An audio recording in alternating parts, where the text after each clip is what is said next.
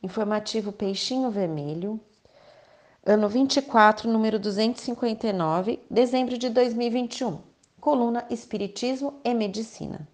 A tese vegana no Espiritismo, imperativo ético a ser discutido. Por Bruno Tavares. Sempre divulguei e divulgo com idealismo pelas minhas mídias uma filosofia vegana e vegetariana de vida.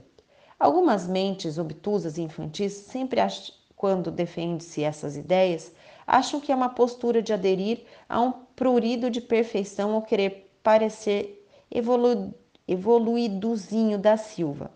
Infelizmente, para esses irmãos faltosos de uma compreensão holística da vida, isto é um ledo e lamentável engano. No nosso caso, por exemplo, tenho 52 anos de idade, sou vegetariano, depois vegano. Desde os meus 18 anos, e não foi por causa do Espiritismo, mas sim por causa da minha formação em Geografia, estudando a fundo a questão ambiental, com a plena convicção de que toda a questão ecológica passa pelo crime de lesa vida que é o abate de animais, mas quero fazer uma reflexão aqui, pois já está passando da hora de, pelo menos em tese, discutirmos isso. A humanidade precisa dar esse salto quântico para um debate amplo e não vejo outra filosofia mais vanguarda do que o Espiritismo para compreender esse imperativo ético, aliás, compreensão esta advinda de espíritos queridos como Emmanuel, André Luiz, Humberto de Campos e até muitos espíritas encarnados, como os queridos André Trigueiro e doutora Irvênia Prada.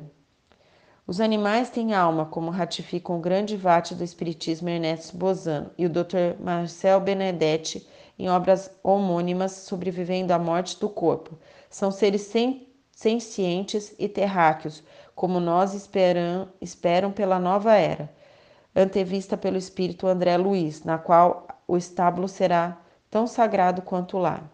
Mesmo que não tenhamos, enquanto humanista, humanidade ignara a consciência disto, vivemos num governo divino, numa cosmocracia, um governo das espécies pelas espécies e para as espécies.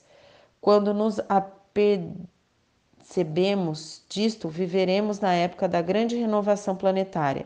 Ano novo com nova consciência? Infelizmente não. Na verdade, apenas missoneísmo e velhos hábitos. E falamos muito em fraternidade, quando tanto em humildade e até em amor. Que tal uma reforma verdadeira?